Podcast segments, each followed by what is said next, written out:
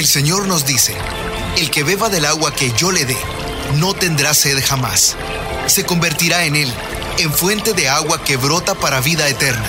Y para conocer más de esa agua que nos da vida, Buenos días en el camino presenta El Cántaro, un segmento conducido por el padre José Román Flecha, doctor en teología moral, quien nos orienta sobre la verdad de nuestra fe. A continuación,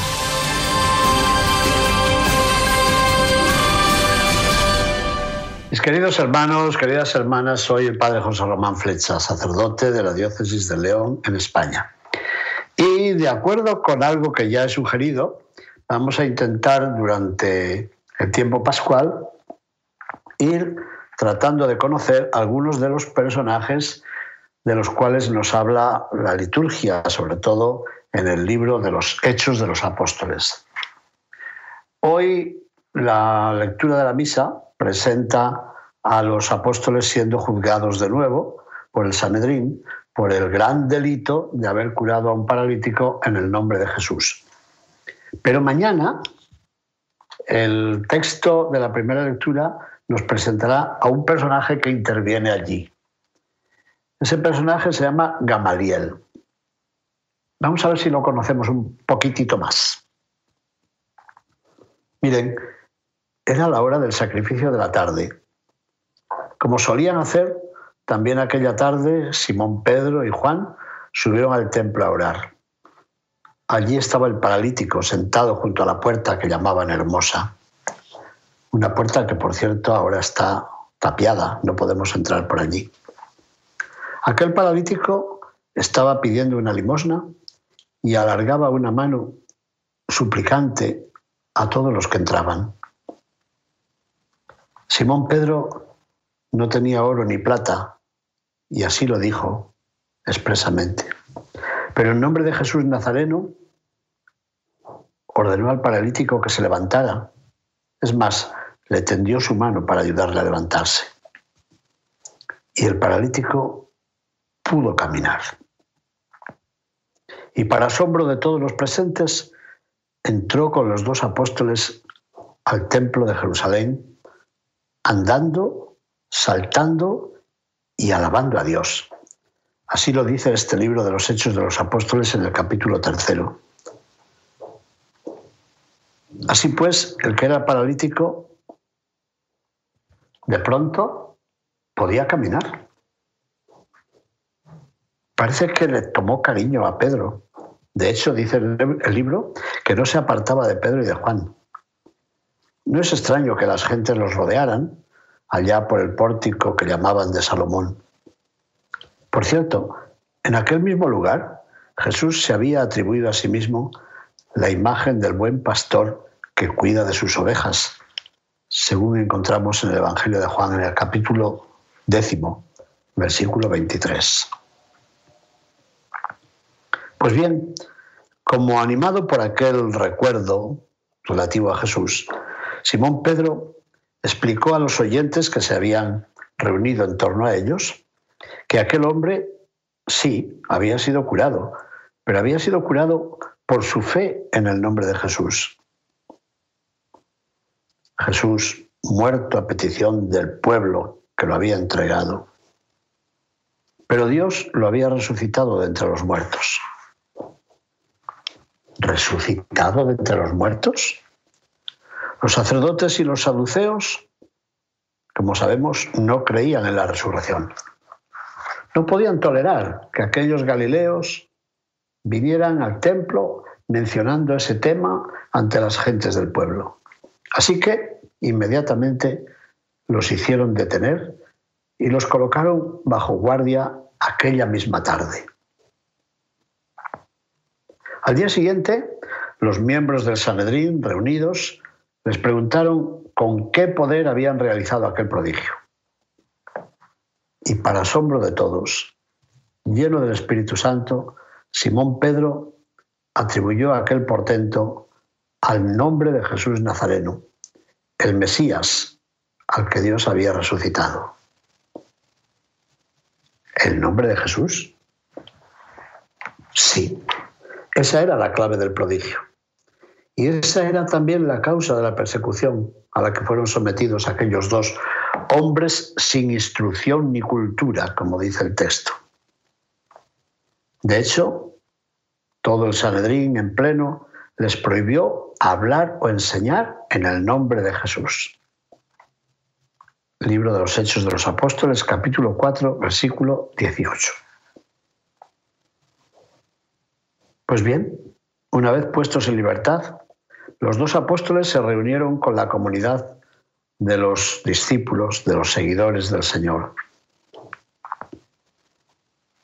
Comenzaron una oración y de nuevo pusieron como centro de su oración el nombre de Jesús, el siervo del Dios creador del cielo y de la tierra. El asunto no terminó ahí. Hubo otra detención por parte de las autoridades y una inexplicable liberación de los acusados. Muy interesante esta liberación. Se parece mucho a la resurrección del Señor. En un caso y en otro hay guardias. En un caso y en otro, inexplicablemente, Jesús sale del sepulcro y los discípulos salen de la cárcel. Y en este caso, los acusados, liberados, afirman es preciso obedecer a Dios antes que a los hombres. Su fuerza venía de dónde? Su fuerza venía de la resurrección del Mesías Jesús y de la presencia del Espíritu. Pues bien, a pesar de todo, las autoridades judías trataban de matar a aquellos galileos que se atrevían a desobedecer sus órdenes. Y ahí llegamos al tema de esta conversación. Precisamente en este contexto se recuerda a Gamaliel. ¿Gamaliel? Sí. Su nombre podría significar recompensa de Dios. Era nieto del gran Gilel, un rabino muy conocido, y había heredado del abuelo su espíritu liberal. Aquel fariseo y doctor de la ley era muy respetado, era muy honrado por todo el pueblo. Era evidente que los fariseos no podían admitir la tenacidad con la que los saduceos se oponían en bloque a creer en la resurrección de los muertos. Los fariseos creían en la resurrección. Pues bien, esa fue su convicción y esa era su fe en la vida después de la muerte.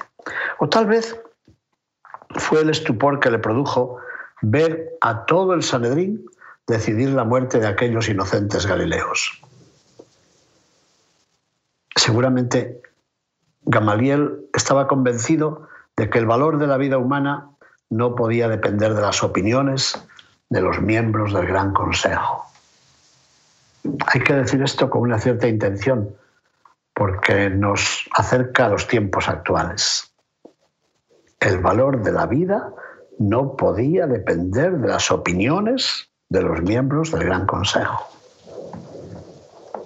El caso es que Gamaliel se levantó en medio de la asamblea,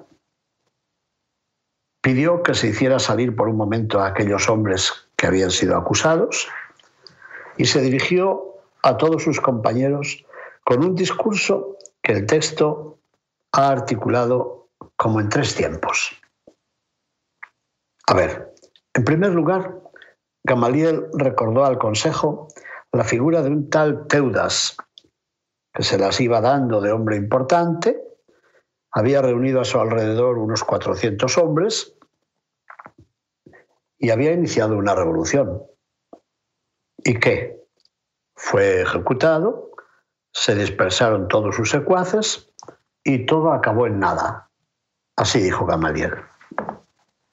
Pero a continuación, Gamaliel recordó que más tarde, en los días del empadronamiento, los días del censo, se había levantado otro Judas, Judas el Galileo, arrastrando detrás de sí a la gente del pueblo.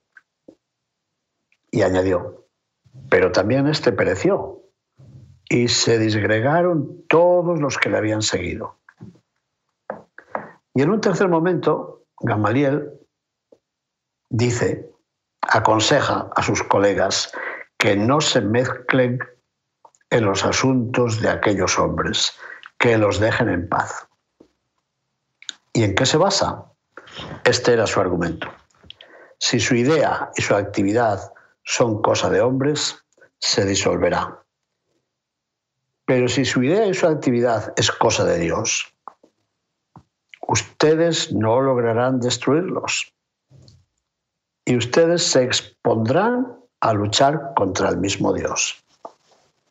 Preciosas palabras.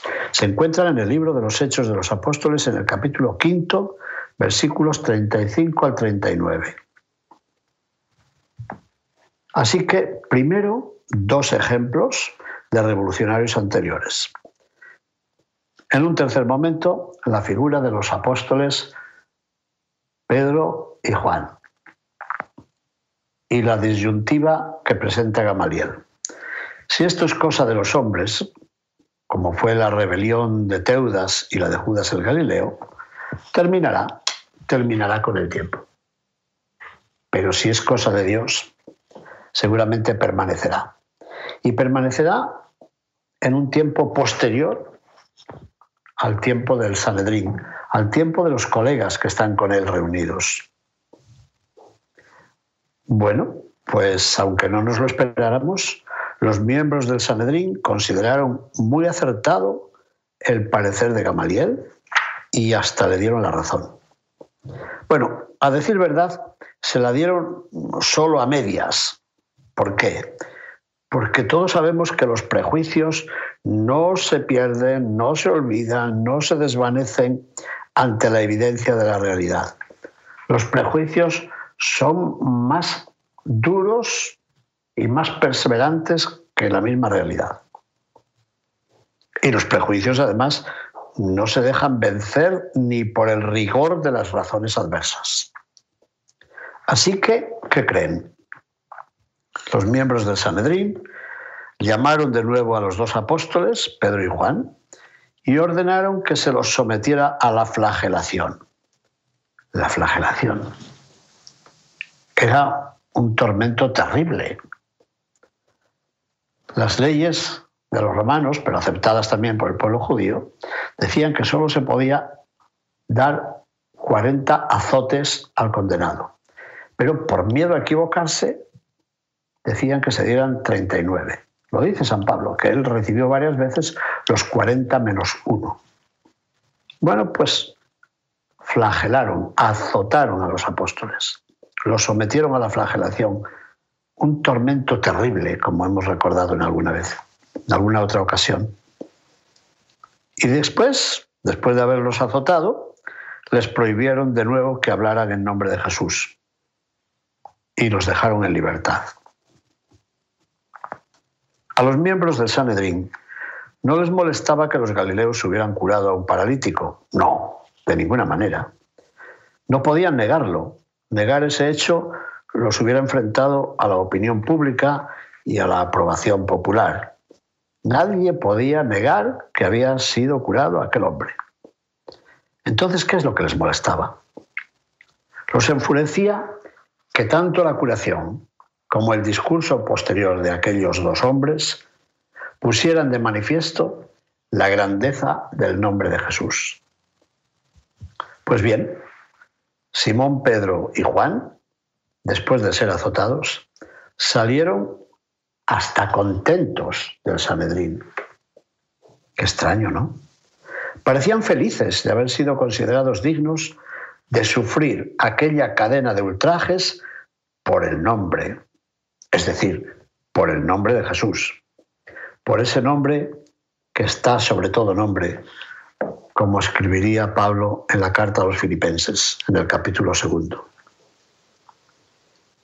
De todas formas, el texto del libro de los Hechos de los Apóstoles añade que ningún día dejaban de enseñar en el templo y por las casas, anunciando la buena noticia acerca del Mesías Jesús. Y aquello se lo debían aquellos dos apóstoles a Gamaliel. Y esa libertad se la debemos nosotros al Espíritu Santo, claro, pero también a la intervención de Gamaliel. aquel fariseo, nieto del rabino Gilel y heredero del abuelo en cuanto a su religiosidad y a su espíritu un tanto liberal. Bueno, ¿y qué pasó con Gamaliel? Se nos dice que Gamaliel fue el maestro de Saulo, llamado Pablo.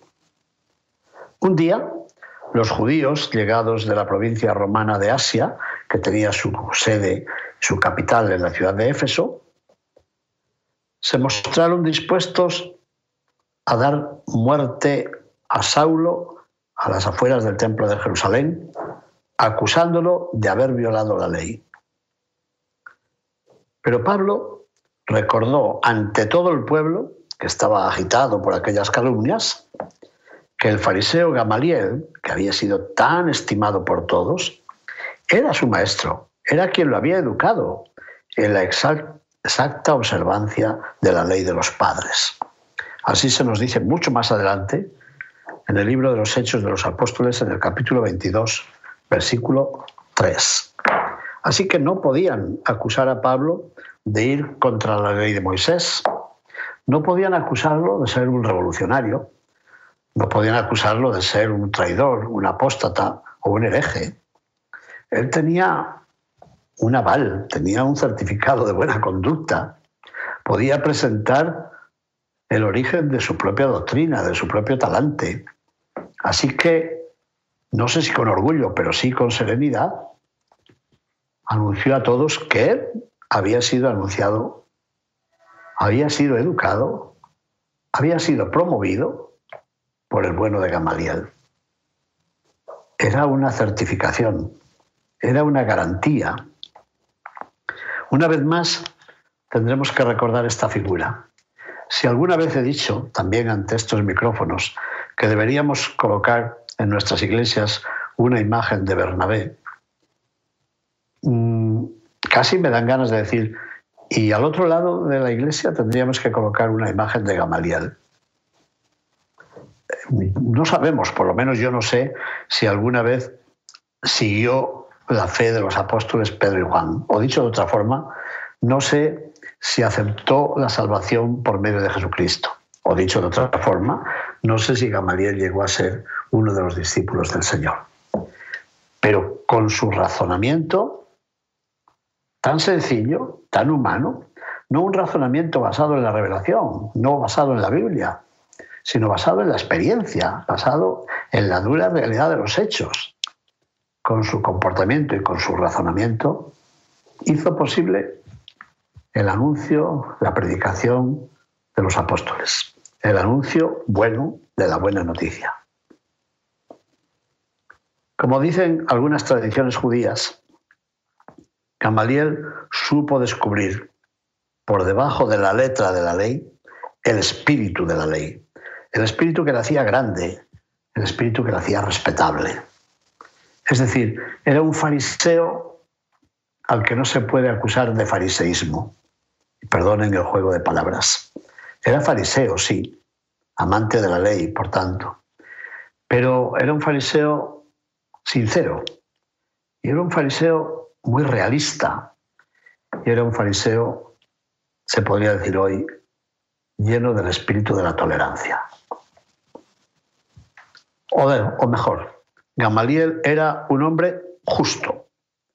Su defensa de Pedro y de Juan, los apóstoles, demuestra al menos que era un buen maestro. Y esto es muy importante. Era importante entonces y es muy importante ahora. Y además, de Gamaliel se puede decir que era un hombre recto, sinceramente recto. Juzgaba los acontecimientos según el dictado del sentido común y se dejaba guiar por una tolerancia bien entendida. Digo lo de la tolerancia bien entendida porque hay personas hoy que dicen que hay que ser muy tolerantes, pero tolerantes con relación a su propia opinión, porque ellos no toleran las opiniones de los demás. Y esto pasa cuando se habla del origen de la vida, del final de la vida, en cuestiones relativas al aborto, a la eutanasia o también en cuestiones de moral de la sexualidad y tantas otras. Por supuesto, ocurre también cuando se habla de opciones sociales o políticas. Los que predican tolerancia con mucha frecuencia son muy intolerantes.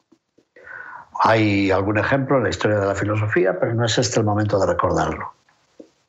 Cuando en algún país se escribió la carta sobre la tolerancia, se pidió que se tolerara a todos los cristianos, excepto a los católicos. Podríamos explicarlo, pero para alguna de las clases de universidad lo podemos dejar. ¿Qué más podemos decir de Gamaliel? Tendremos que alabar la virtud de discreción, la virtud del discernimiento. Así es, porque la discreción y el discernimiento usados por Gamaliel, yo creo que bien pudieran presentarse hoy como un modelo, un modelo para todas las personas que luchan, las que luchan por la justa defensa de los derechos humanos, un modelo para todas las personas que luchan por la decidida defensa de los derechos humanos, de los valores humanos, de la dignidad humana. Una figura importante. Cuando mañana, viernes de la segunda semana de Pascua, se lea la primera lectura de la Santa Misa y aparezca la figura de Gamaliel, podremos nosotros pedir, tal vez en voz baja, Señor, haz que en nuestra sociedad aparezcan personas como Gamaliel, rectas, justas, respetuosas de la dignidad humana y atentas a hacer un discernimiento para clarificar cuál es el paso de la verdad, cuál es el derecho de la fe, cuál es el valor de la buena noticia que nos ha sido transmitida. Mis queridos hermanos, muy alegre, muy confiado, muy gozoso de poder compartir con ustedes esta presentación de Gamaliel, esta especie de meditación sobre un judío fariseo, por más señas, amante del bien, respetuoso con la dignidad humana. Muchísimas gracias, mis hermanos. Bendiciones. Buenos días en el camino presentó El Cántaro con el padre José Román Flecha. Esperamos que hayas disfrutado de este mensaje producido por El Sembrador. Si resides en Los Ángeles y a sus alrededores, recuerda que puedes ver la programación de ESNE las 24 horas al día a través de la señal abierta digital en Canal 56.2 y por la radio. También nos puedes escuchar y ver por medio de la aplicación ESNE en tu celular. Búscanos en las redes sociales y en nuestro canal de YouTube como Noel Díaz ESNE. No te pierdas la gran variedad de mensajes y artículos religiosos para el crecimiento de tu vida espiritual. El número de nuestras oficinas es el 773-777-7773 y puedes visitarnos por internet a elsembrador.org. El Sembrador Nueva Evangelización. Gracias por ser parte de esta gran familia. ¿Sabías que? La 540M en Salinas, California es la primera estación de ESNE, con programación 100% católica, totalmente en inglés, y la gran noticia es que la puedes escuchar en cualquier parte del mundo a través de la página jesusthesower.com y de la aplicación ESNE. Pasa la voz a tus hijos, amigos y familiares que se comuniquen mejor en inglés para que reciban el mensaje de la palabra de Dios.